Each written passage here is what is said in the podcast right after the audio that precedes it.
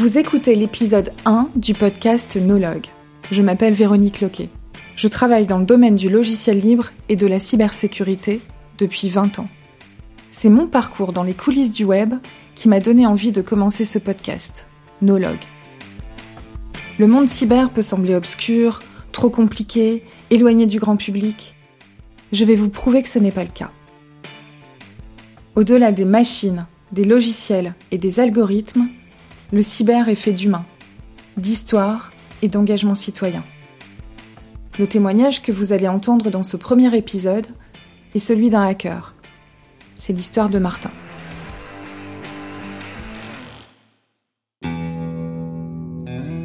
Martin est l'un de ces adolescents qui, enfermé dans sa chambre, passe tout son temps à bidouiller sur un ordi. Autodidacte complet, ces bidouilles lui ont même fait gagner de l'argent, beaucoup d'argent.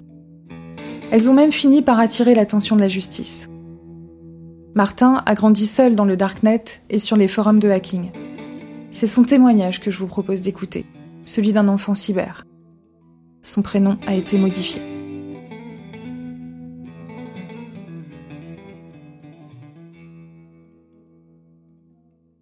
La première fois que tu touches à un clavier, Très jeune, j'ai passé du temps avec mon grand-père. C'était un fan de la bidouille. euh, il traînait vachement sur tout ce qui est Imul, euh, Torrent. euh. Il traînait toujours là-dessus. Ça m'a toujours un peu fasciné de loin. Mais je, je le regardais juste. Je sais plus trop à quel âge c'était. Peut-être 7 ans, je crois. Donc il est sur son PC pendant de longues heures. Il a une petite chaise à côté. J'étais là pendant de longues heures à regarder bidouiller, installer des logiciels qu'il avait téléchargés et tester, voir si ça marchait bien. euh, toujours customiser son installation. Et euh, première fois que j'ai touché un ordinateur, j'ai commencé à jouer à des MMORPG rapidement. les MMORPG sont des jeux en ligne multijoueurs. Je m'amusais pas mal et puis j'étais pas vraiment hyper bon au jeu. Donc euh, rapidement m'est venue l'idée de passer outre euh, les règles euh, du système quoi. La curiosité de Martin et son goût pour le défi technique l'emmènent petit à petit de la triche au jeu vers le hacking. Ça me saoulait euh, de passer euh, trop de temps à jouer quoi. Le fait de jouer, ça m'amusait moins que le fait de réussir à contourner le truc et d'avancer dans le jeu sans vraiment jouer quoi. Ce qui fait que ça m'a un peu propulsé dans euh, tout ce qui est recherche de techniques pour tricher dans le jeu, etc. Donc ça m'a rapidement amené vers euh, un peu la technicité autour de ça quoi. J'ai pris une certaine habitude de, de visiter des, des forums. Au début, c'était des logiciels de triche. Il y avait un forum allemand qui s'appelait euh, EPVP. C'est un gros forum allemand où du coup il y a des grosses communautés autour des logiciels de triche pour tout type de jeu. Et euh, il y avait aussi un outil qui s'appelle Cheat Engine. C'est un des premiers outils qui touche un peu au- aux choses assez bas niveau d'un ordinateur. Pour des choses très basiques, je l'ai utilisé alors que j'avais aucune idée de vraiment l'impact que ça avait quoi. Plus tard, j'ai eu une Nintendo DS. Je m'amusais toujours à, bidouiller. euh, autour de la Nintendo DS, il y a, tous ces trucs de euh, ce qu'ils appellent l'action replay, des mécanismes pour tricher sur les jeux Nintendo DS. Donc, euh, au-delà de seul fait de tricher, ça permettait de débloquer des trucs complètement ahurissants dans, dans les jeux. euh. C'est, c'est- après avoir fini un jeu, par exemple, ça ouvre tout un nouveau panel d'amusement. J'ai, j'ai un peu vachement, je pense, hein, suivi mon grand-père là-dessus. C'est clair que c'est pas légal, quoi.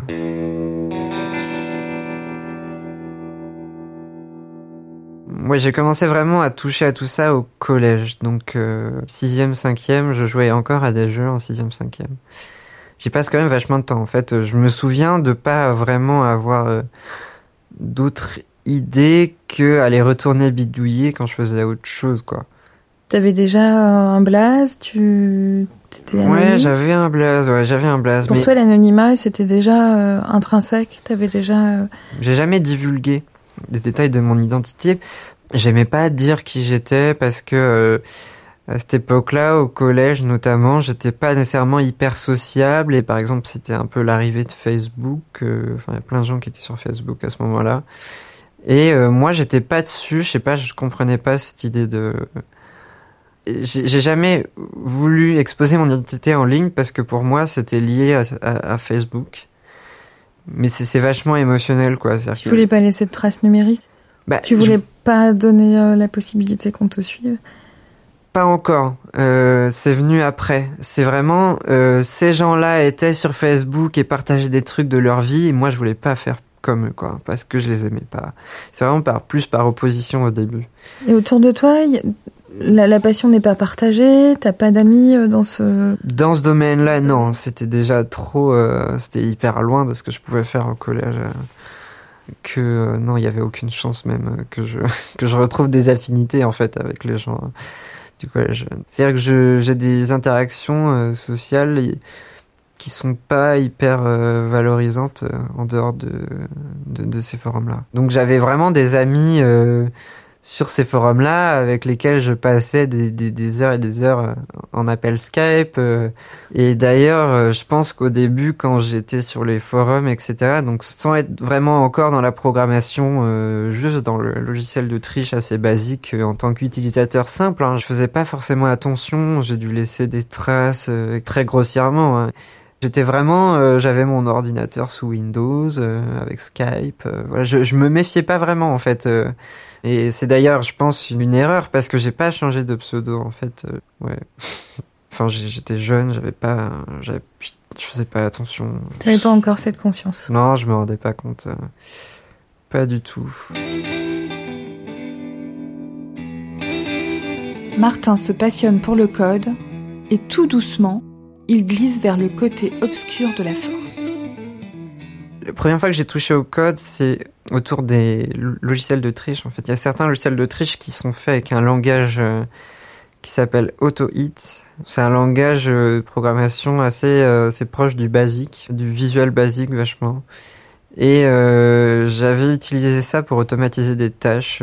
donc on peut bouger le curseur de la souris, envoyer des touches de clavier. Donc c'est vraiment une façon assez basique de le faire en simulant un utilisateur, quoi. Je me souviens à un moment avoir rencontré une personne qui du coup a voulu m'apprendre ce langage. Il a commencé à m'apprendre la programmation avec le sujet d'étude, c'était quoi? C'était les packers. En quoi consiste un packer? En gros, c'est l'idée que euh, sur ces communautés-là de hacking, notamment hackforums.net et euh, hack-free.net, on télécharge des logiciels du type euh, pour contrôler des, ordinateurs à distance. C'est euh, pour contrôler une souris à distance, euh, enregistrer l'écran, enregistrer les touches de clavier, etc. Enfin, un, logiciel espion, quoi, si on veut. Si on arrivait à changer la, la, forme du fichier, et eh ben on pouvait réussir à contourner euh, certaines solutions antivirus. Donc au début, vu que j'utilisais des codes euh, qui étaient euh, partagés par d'autres membres des forums, etc., je, je me considérais pas légitime à vendre ou à exiger quelque chose des gens qui utiliseraient ce que je faisais. Donc au début, j'étais vachement dans le dans le partage, j'ai posté des, des, choses gratuitement et à force de faire ça, bah, je me faisais une petite réputation sur le forum. Donc euh, c'est un peu le voilà le le début, euh, si on veut, de tout ça quoi. C'est addictif pour toi? C'est euh, ça devient c'est une passion ou ça devient presque un devoir? Bah c'est-à-dire que j'ai pas vraiment de de reconnaissance en fait en dehors de ça. Donc en dehors du forum? Ouais, c'est je me retrouve pas vraiment avec les gens en dehors du forum. C'est-à-dire que j'ai des interactions euh, sociales qui sont pas hyper euh, valorisantes euh, en dehors de, de, ces forums-là. Donc, j'ai pas vraiment de conscience éthique ou morale à ce moment-là. C'est juste, il y a des gens qui qui me valorisent et je suis content eux aussi et ça, ça s'arrête là quoi. Et au fur et à mesure, j'ai commencé à comprendre de mieux en mieux comment ça marchait, etc. Et je me suis intéressé aussi euh, à la rétro-ingénierie, c'est-à-dire que il y avait une certaine limite à télécharger le code source de ce que les gens postaient, c'est qu'ils partagent que ce qu'ils ont envie de partager. Le code source d'un logiciel, c'est son socle. Ce sont les instructions du programme. L'accès au code source permet de modifier un logiciel. Et euh, notamment, il y a un détail avec ce langage-là, euh, Autohit. Attention, accrochez-vous, parce que ça peut paraître compliqué, mais on touche au cœur du savoir-faire de Martin. C'est qu'en fait, il y a un moyen d'obtenir le code source très facilement, des exécutables partagés, mais le code source originel, quoi. C'est-à-dire que ça fonctionne d'une telle façon où euh, l'exécutable contient le code source, et c'est assez facile, en fait, de le récupérer. Alors, on s'arrête là-dessus deux secondes. Autohit est un langage utilisé par des programmes Windows. Mais ce langage, facile à apprendre, échappe à ses créateurs parce qu'il peut aussi servir à développer des logiciels malveillants, pour espionner ou demander des rançons par exemple. Donc euh, rapidement, je me suis mis à télécharger tous les trucs que les gens y, partageaient et je décompilais les, exécutables euh, AutoHit notamment et je lisais le code source, je regardais comment c'était fait. Et du coup, ça m'a introduit aussi au fait d'écrire des programmes pour comprendre ce code source et le rendre lisible par un humain, quoi. Ça m'a pas mal aidé à apprendre, en fait, parce que par l'analyse de ce que les gens pouvaient partager, et eh ben, je pouvais apprendre sur euh, comment est-ce que leur logiciel marchait. Euh, puis après, je pouvais partager ce que j'avais trouvé avec euh, les amis Skype, etc. Eux, ils, faisaient ça aussi de leur côté. Et un moment est venu ce point où euh, je savais manier euh, toutes ces histoires de Packer, etc. Et, je me suis dit que, enfin, il y, y, a, d'autres gens sur le forum qui vendaient des services, quoi. C'est-à-dire, ils avaient un, on, leur demandait euh, de paquer un exécutable et eux, ils le faisaient et ils demandaient en retour une rémunération. C'est une sorte de standard, si on veut. Et à partir du moment où j'ai considéré que je savais un peu mieux comment ça marchait, j'ai ouvert un service où du coup je demandais rémunération. Donc là, tu bascules. Finalement, tu concrétises euh, l'illégalité? Bah, Je pense j'étais déjà dans l'illégalité. C'est vrai que voilà, le, fait d'être rémunéré euh, légalement, ça change tout quoi.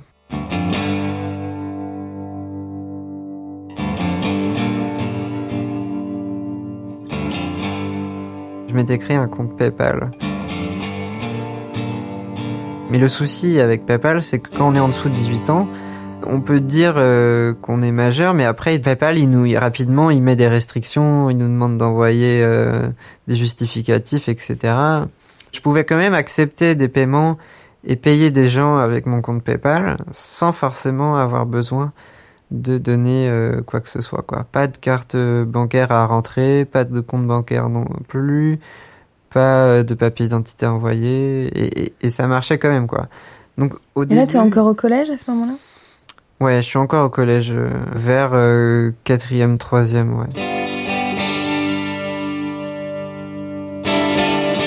J'étais heureux de rendre de, rendre service en fait. le forum, il y avait des gens qui avaient un besoin et je le faisais parce que j'étais heureux de rendre service. J'étais aussi heureux d'avoir une certaine reconnaissance sur ce forum. C'est-à-dire qu'il y avait un principe de réputation où en fait, euh, si les gens étaient contents, euh, ils pouvaient donner des points de réputation. Mais si les gens sont pas contents, ils pouvaient donner des points négatifs. Et du coup, cette idée d'avoir un profil sur le forum avec beaucoup de réputation, bah c'était satisfaisant quoi. C'est un statut social euh, vachement attirant pour moi, du moins. Et avec l'argent que je gagnais, en fait, ce que je faisais, c'est que j'achetais les services des concurrents et euh, une fois qu'ils m'avaient fait le service, moi j'allais regarder euh, qu'est-ce qu'ils avaient mis dans l'exécutable. Donc j'allais rétro-ingénérer en fait leur boulot quoi. Et j'ai fait ça, en fait, je pense que au début, l'argent que je gagnais, en fait, j'ai dû la dépenser intégralement dans les autres services des gens sur le même forum, peu importe lequel c'était, juste pour aller faire de la rétro-ingénierie sur ce qu'ils allaient me donner et apprendre quoi.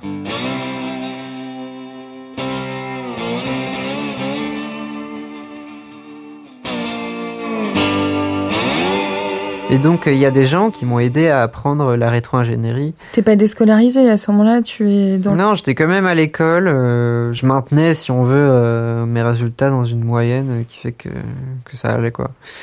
Mais euh, j'avançais plus sur ce que je faisais sur les forums que autre chose quoi. Puis mes, mes parents ont rapidement euh, trouvé ça bizarre. Euh, enfin, je j'étais pas en train de jouer quoi. mes parents comprenaient, ont jamais vraiment compris ce que je foutais. Pour eux, je bidouillais quoi. Tu bidouilles euh, après les cours, mais est-ce que tu bidouilles aussi la nuit? Ça m'est arrivé de désobéir et de d'y être la nuit, mais fallait pas que je le fasse quoi, parce que après euh, c'est, euh, je loupe un jour de cours parce que je suis trop crevé, etc. C'était pas le bon plan quoi. Je me faisais toujours engueuler, puis à force, mon père a aussi trouvé ça positif que ce que je faisais c'était pas juste des conneries quoi. Et du coup, il trouvait ça cool que j'apprenne et tout des trucs. euh. Donc il y voyait un côté positif. Est-ce que tu te projetais dans l'apprentissage euh, pour t'orienter dans, dans l'informatique? J'ai utilisé cet argument euh, envers mes parents, mais je j'ai jamais considéré que le niveau que je pouvais avoir et ce que je faisais, etc., avait une légitimité dans le monde professionnel.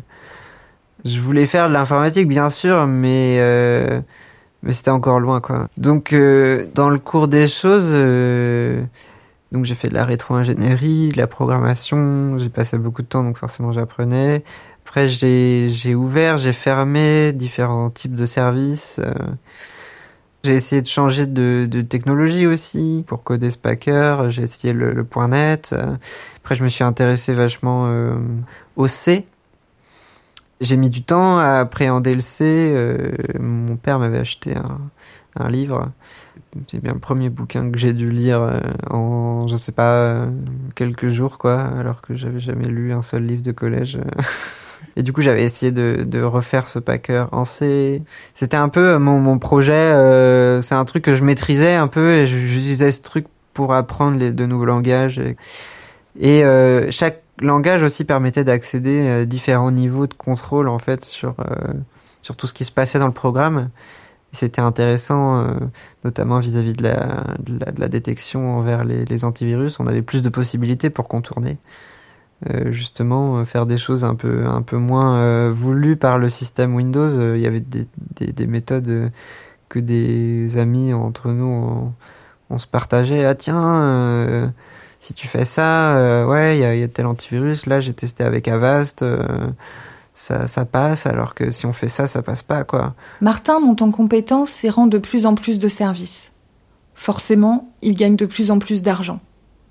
Ces services sont rémunérés en Bitcoin, une crypto-monnaie qui lui permet d'être indépendant des banques. Au fur et à mesure, euh, les gens, ils arrêtaient complètement d'utiliser PayPal sur le forum. Et euh, on pouvait euh, avoir un service avec que Bitcoin euh, et euh, ça se passait très bien, quoi. Et euh, du coup, cet argent Bitcoin, euh, donc là, j'en ai eu un peu plus parce que ça a évolué, tout ça, mais mon service devenait un peu plus sérieux. Il y a des gens qui devaient faire des choses un peu plus sérieuses avec, je suppose. Et du coup, le premier truc que j'ai dû m'acheter, c'était un nouveau PC où je me le suis fait livrer chez moi et que je l'ai payé directement en Bitcoin. J'avais trouvé un vendeur euh, de matériel informatique qui acceptait directement le Bitcoin. Et je me suis fait livrer directement chez moi. J'avais prévenu personne. Et euh, ma mère euh, m'a vu déballer un colis, c'est pas elle qui l'avait acheté. Elle s'est dit, mais d'où ça vient, quoi? Elle a pas posé plus de questions que ça, mais ouais, ça a quand même dû être étrange, quoi. Parce que c'est du matériel qui, quand même, valait, euh, je crois que j'ai dû dépenser 1400 euros euh, dans ce PC, qui est une somme euh, quand même importante, quoi. Il y a aussi un autre aspect que j'ai pas évoqué, c'est que sur ce forum-là, en fait, souvent je testais des produits. C'est-à-dire qu'il y avait des gens qui vendaient des choses et moi j'aimais bien acheter, tester et après dire est-ce que c'est quelque chose euh, inutile euh, ou qui correspond pas à ce qui est annoncé ou est-ce que ça c'est une arnaque ou pas? Tu faisais du test qualité, Voilà, contrôle qualité c'est ça. Et euh, ça, c'est aussi un peu le, le début des ennuis pour moi sur ce forum parce que forcément j'embêtais des gens sur le forum euh, hackforums.net euh, en question.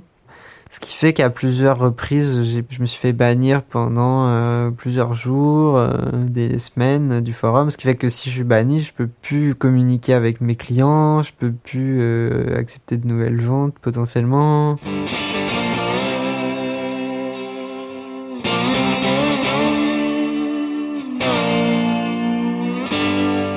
Donc là, tu, tu vends dans le monde entier? Ouais, c'est un forum international. Ouais. Avec des clients partout dans le monde et des revenus qui progressent, Martin professionnalise son service de packing. Ceux qui achètent ces programmes s'en servent pour masquer des logiciels malveillants et empêcher leur détection par les systèmes antivirus.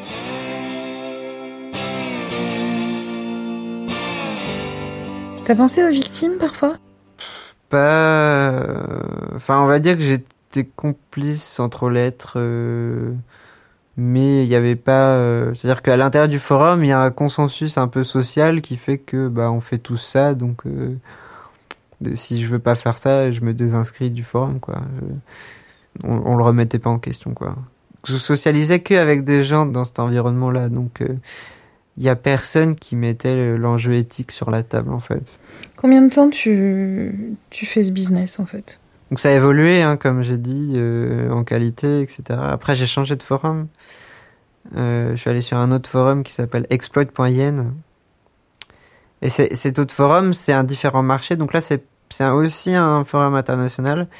Mais euh, c'est une clientèle différente sur ce nouveau forum. Donc entre mes activités sur hackforums.net où j'ai pas fait des montants faramineux, mais aurait pu aller dans l'ordre de 400 euh, dollars par mois, 600 dollars par mois sur hackforums.net, je veux dire au, moment où ça aurait pu marcher le mieux. Et sur exploit.yen, j'avais déjà plus d'expérience, donc je pouvais mettre des prix un peu plus hauts. Donc sur exploit.yen, ça pouvait aller beaucoup plus du style 2000 dollars, 3000 dollars euh, par mois, quoi. Et ça m'a fait me poser des questions euh, sur euh, est-ce que c'est bien ou pas, quoi. C'est à ce moment-là, en fait. à ce moment-là où tu te rends compte que tu peux gagner beaucoup d'argent. Ouais, voilà. Et que tu sais même pas quoi en faire parce que tu. Bah, j'en ai pas besoin, quoi. J'ai pas de besoin, j'ai pas de loyer, j'ai pas de nourriture à payer, j'ai rien, quoi. Et tes parents, à ce moment-là, ils sont toujours pas. Ils suspectent rien? Non. Enfin, ils, non. Pas vraiment. Enfin, j'ai pas partagé extensivement ce que je faisais avec eux, mais, ils sont à des années-lumière de se rendre compte que je vends des trucs. Euh. En passant du forum français hackforums.net à exploit.in, un forum russe, Martin fréquente d'autres profils d'attaquants. Il ne peut plus se voiler la face. Son travail va clairement aider des cybercriminels à voler d'autres gens. Certains ils font ça sur les jeux, c'est-à-dire qu'ils vont choper les, identifiants et mots de passe de, comptes de gens sur les jeux et après ils vont revendre les comptes qui sont pas à eux sur les jeux ou ils vont dépouiller les gens sur les jeux et ils vont euh, revendre les items des gens sur les jeux pour euh, de la vraie argent. Donc il y avait ça, il y avait euh, aussi des gens qui vendaient des mots de passe à des, à des sites, par exemple Spotify, Netflix euh, pouvaient euh, vendre des comptes euh, valides avec un abonnement qui fonctionne. Des fois, les gens vont renouveler tous les mois leur truc parce qu'ils l'utilisent. Mais le compte se serait fait voler, donc il y a quelqu'un qui l'utilise aussi, quoi. Mais les gens sont pas forcément au courant. Donc c'est ce marché un peu du compte volé. Puis je pense qu'il y a aussi des, des choses qui dont personne ne parlait trop sur le forum où il euh, y a des gens qui ont dû faire de la fraude euh, sur des gens en particulier, mais euh, ils en parlent pas, quoi. Il n'y a pas trop de marché. mais je, doute qu'il y a dû en avoir. Enfin, quand quelqu'un pouvait trouver, par exemple, les informations bancaires sur le PC de quelqu'un via quelqu'un qu'ils avaient infecté via un site de torrent, par exemple, bah, il y a des gens qui allaient sûrement s'amuser à, les utiliser. Euh, sur le forum russe, euh, c'était un peu euh, commencé à être l'apogée du ransomware. Donc là, c'était différent. C'est qu'il y a, même pas besoin en fait, de faire de la fraude ou je sais pas quoi. C'est juste, il y a du spam massif par mail. Donc ils amassaient des grosses grosses listes de mails et ils spammaient tous ces mails là un message type avec un un fichier doc souvent docx ou docm, euh, avec à l'intérieur de ce fichier doc une macro qui donc euh, quand on ouvre le fichier euh, un logiciel espion quoi. Et ce logiciel espion pouvait être packé avec mon service par exemple.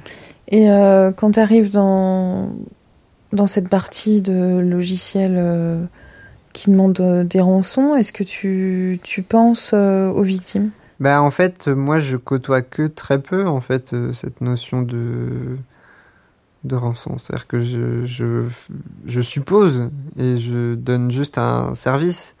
Après les clients, ils me ils m'informent pas sur ce qu'ils font vraiment. euh. Ils me parlent qu'ils utilisent tel euh, tel logiciel et je vois que sur le forum euh, tel logiciel c'est un ransomware. Je vois pas derrière. euh, Tu fais pas le lien avec, avec la victime. bah, il est là, mais il est, il est pas émotionnellement hyper fort, quoi. C'est.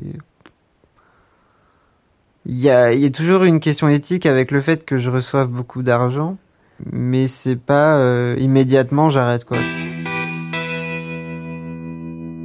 J'arrivais pas loin de mes 17, 18 ans et j'étais au courant que 18 ans c'était un peu une date butoir où je, voulais pas faire ça toute ma vie non plus, quoi j'ai pas euh, enfin je me disais ouais je vais arrêter je vais trouver un stage je vais m'arranger pour faire autre chose quoi mais euh, je m'imaginais pas arrêter pour rien faire quoi c'est pas Tu voulais gagner ta vie, honnêtement.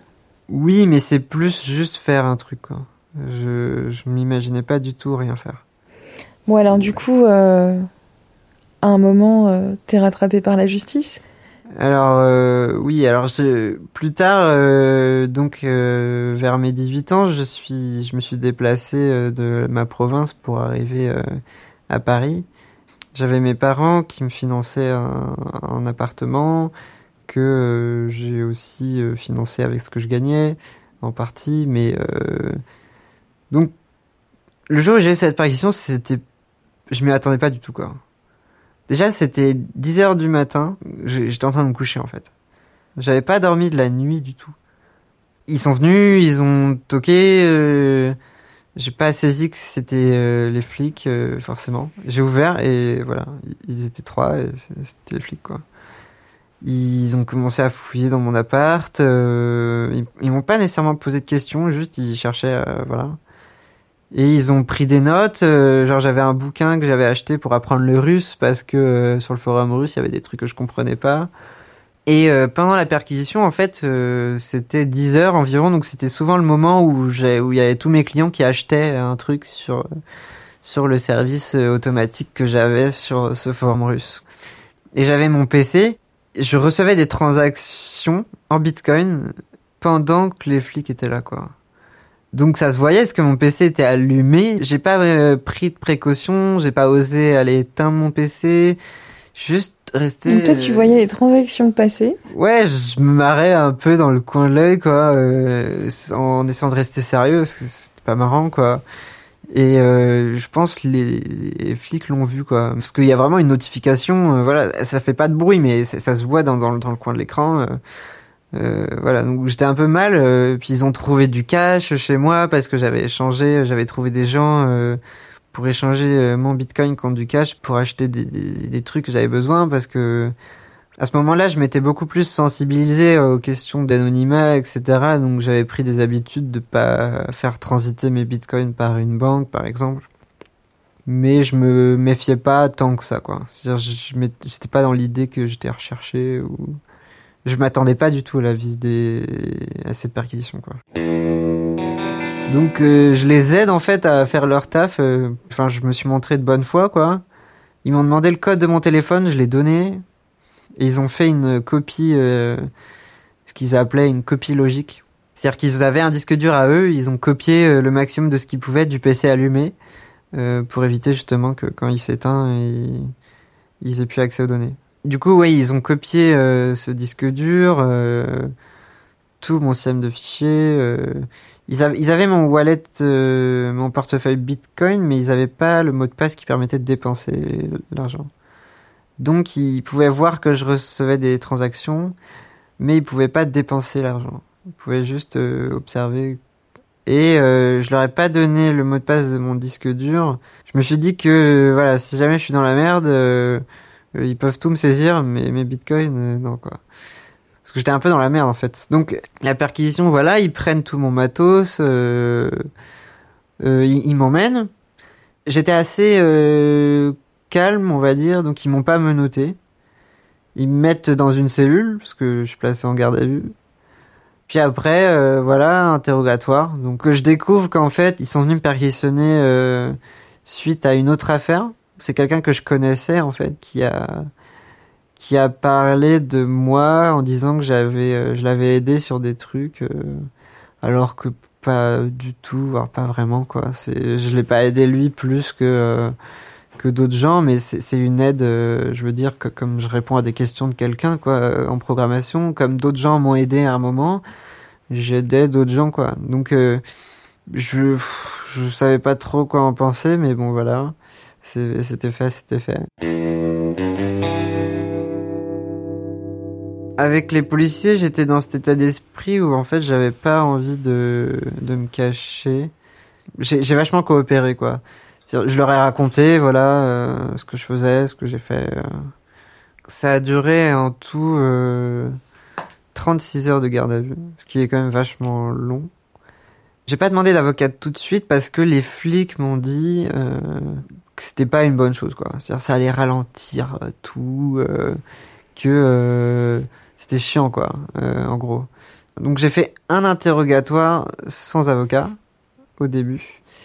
Et euh, le deuxième interrogatoire, je l'ai fait avec euh, un avocat commis d'office. Les, les flics m'ont moins posé de questions. Ils abordaient des sujets moins critiques, je trouve. Pour le troisième interrogatoire, j'ai dit que j'avais pas besoin d'avocat. Mais en fait, ils se sont mis à poser plein, toutes les questions intéressantes en fait au dernier interrogatoire. J'ai pas senti le besoin d'un avocat, même si, enfin, aujourd'hui, je, je pense que ça aurait été important.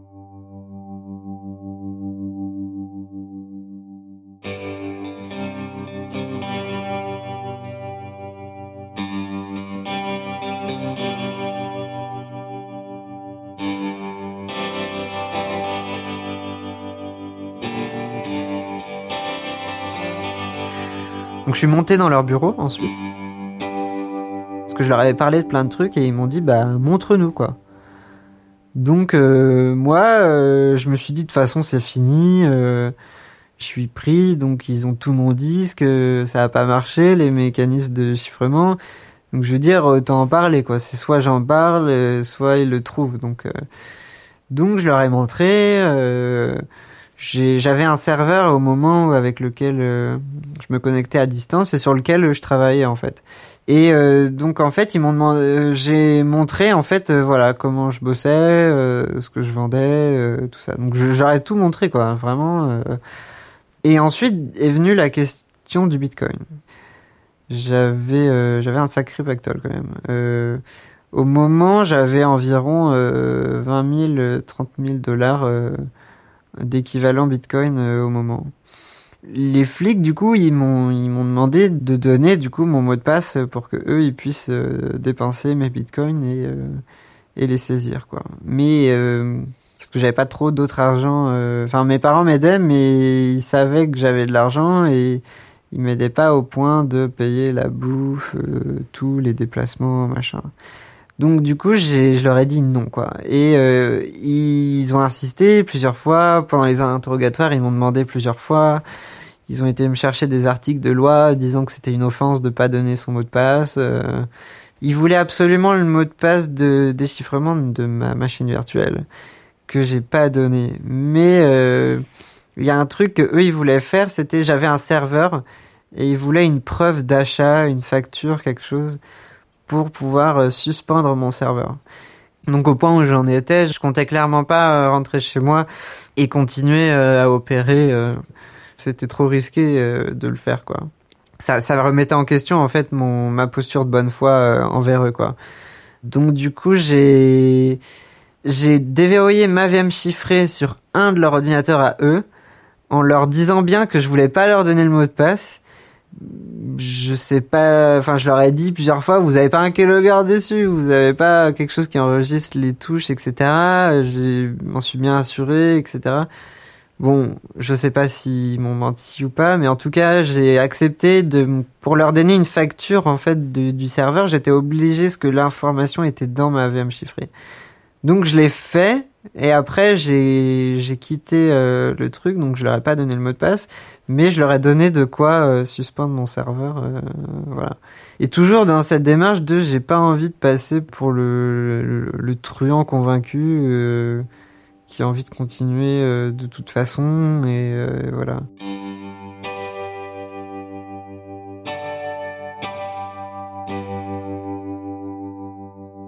Je suis rentré chez moi et je suis allé à l'école parce que c'est le seul endroit où j'avais un, un PC en fait. Il y a un détail que j'ai pas noté, c'est que avant de partir de ma garde à vue, il y a un policier qui m'a donné ses informations de contact. Donc il m'a donné un email, euh, Proton Mail, où du coup quand je suis arrivé euh, chez moi et que je suis allé euh, à mon école, je me suis empressé d'aller sur un ordinateur de l'école et de me créer un nouveau compte mail euh, et d'aller contacter le flic pour lui dire voilà salut ça va. J'avais un peu que ça à faire en fait après la garde à vue. J'avais plus ce, ce, service à maintenir. L'école, bon bah ça allait, mais c'était un peu le seul thrill, si on veut, que j'avais à. Enfin, c'était un peu le seul truc un peu intéressant que j'avais à faire, c'était contacter ce flic et voir ce qu'il allait me dire, quoi. Et du coup, je lui ai envoyé un mail, etc. Et plus tard, on, on s'est vu en dehors du contexte de la garde à vue, donc.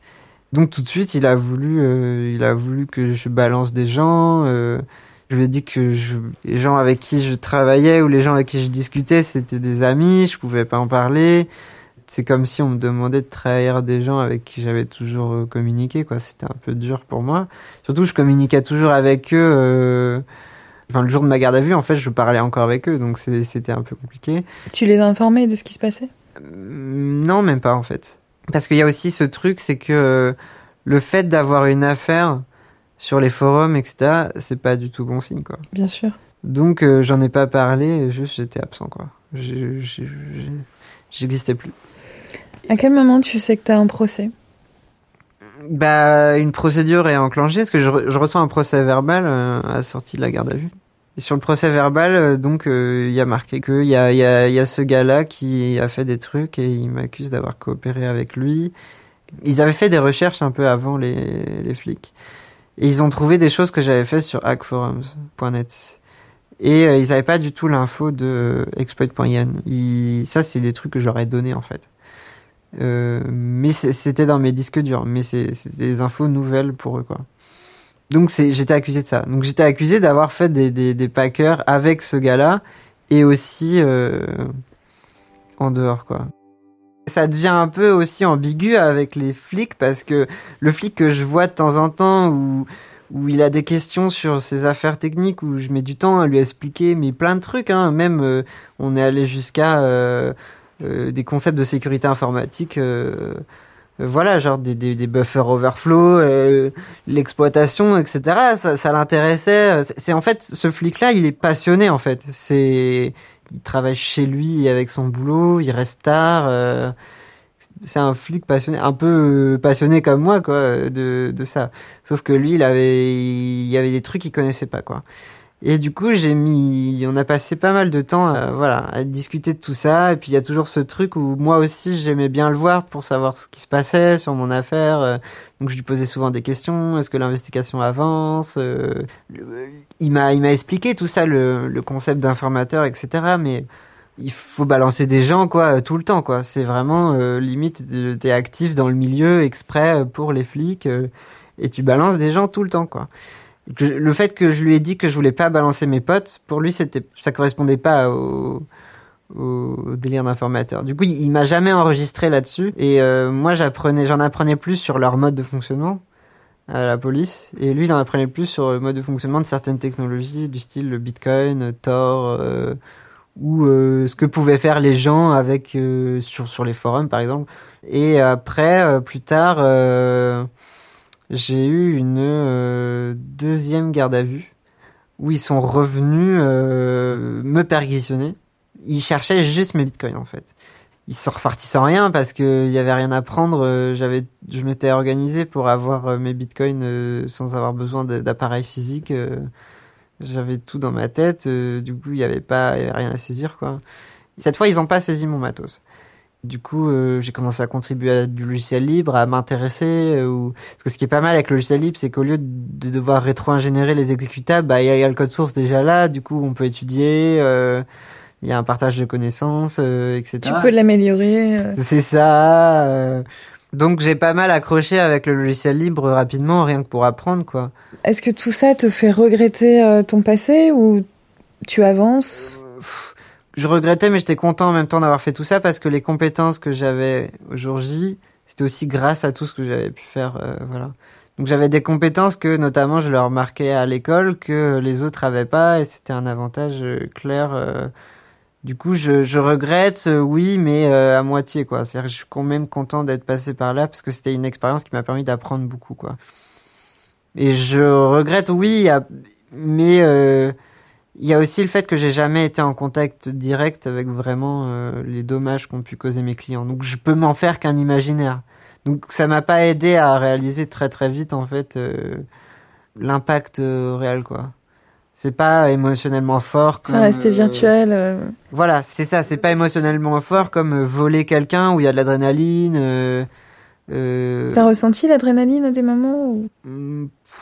Pas tant que ça. Peut-être certains moments où je savais que ça touchait des endroits risqués, mais j'aimais pas trop m'aventurer non plus là-dedans. Mais il y a aussi le fait que créer un packer, c'est un peu une zone grise légalement euh, entre nous euh, on se disait qui développe euh, c'est ça le malware c'est ça donc on, entre nous on se posait toujours la question de savoir si si au final ce qu'on faisait c'était pas juste légal quoi hein. donc il y avait toujours ce gris et mais après j'ai jamais essayé de tenir envers les flics de nier que ça pouvait avoir un impact néfaste parce que je savais dans quel marché je vendais ça. Euh.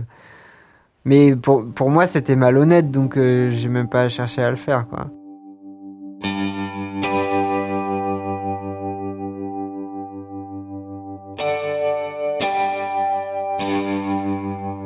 Le procès, euh, le procès arrive Voilà, donc ils avaient pas le droit légalement de me mettre plus de 48 heures au total de garde à vue sur cette affaire. Donc j'avais déjà fait 36 heures. Donc j'ai fait euh, les 12 heures restantes euh, de garde à vue et ensuite le procureur m'a déféré au dépôt. Le dépôt c'est en dessous du, du tribunal, c'était avant de voir le procureur en fait, parce que le procureur devait me donner ma date de jugement. Je passe encore 32 heures enfermé quoi, en cellule.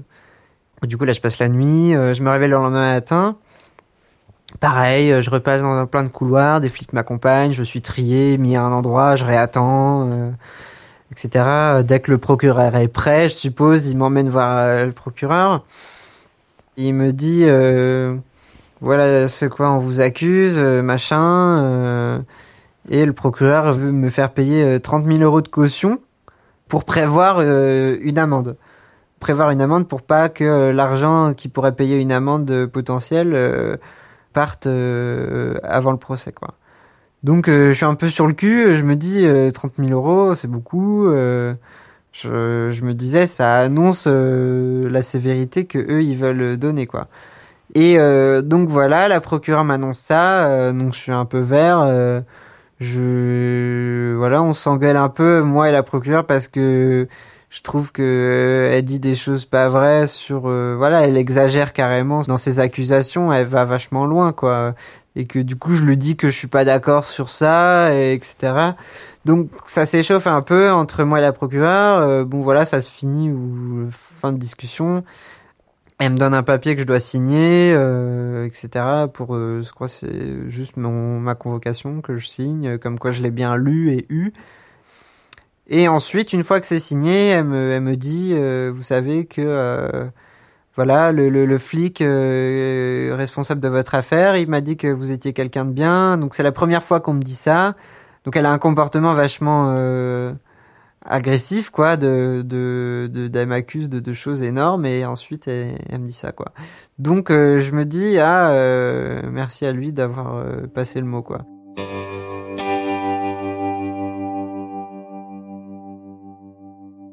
Juste avant de sortir, j'ai vu le juge d'application des peines qui du coup devait euh, prendre action sur euh, ce que la procureure a dit pour la caution notamment. Et le juge d'application des peines a choisi de ne pas euh, prendre compte de cette caution. Et donc du coup, voilà, je devais pointer toutes les deux semaines au commissariat le plus proche de chez moi. Donc voilà, je le faisais toutes les deux semaines pendant jusqu'à la date du procès, donc était plusieurs mois après quand même, peut-être trois mois après, je crois.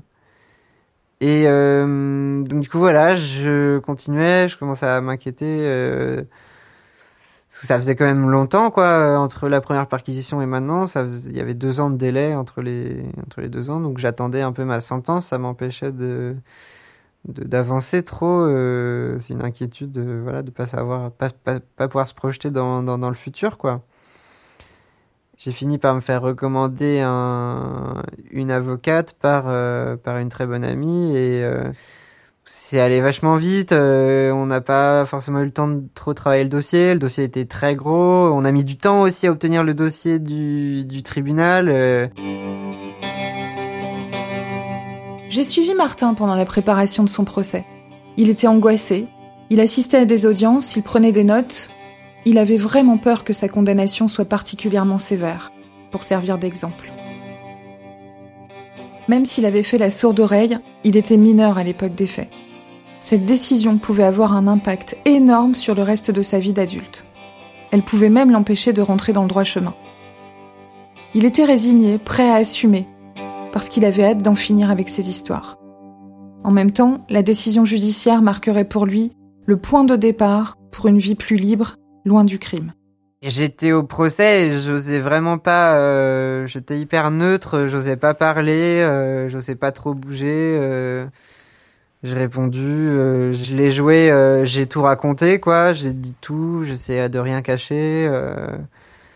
je voilà, je je me rendais pas nécessairement compte. je je regrette que ce soit ça se soit passé J'étais jeune, euh, voilà, je, fais autre chose aujourd'hui. Euh, L'avocate, euh, pareil, elle a joué la carte de euh, que je suis employable, que voilà, j'étais jeune.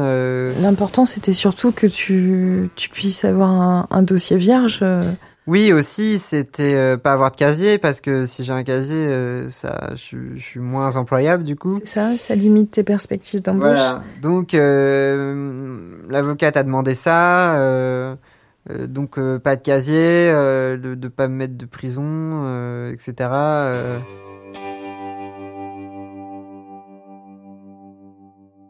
Et on revient et voilà, il m'annonce que du coup, je, je prends six mois avec sursis. Pas d'amende et pas de casier non plus.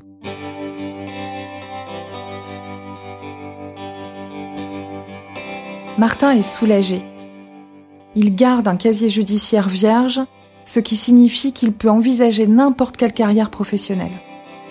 La justice française choisit de lui donner sa chance.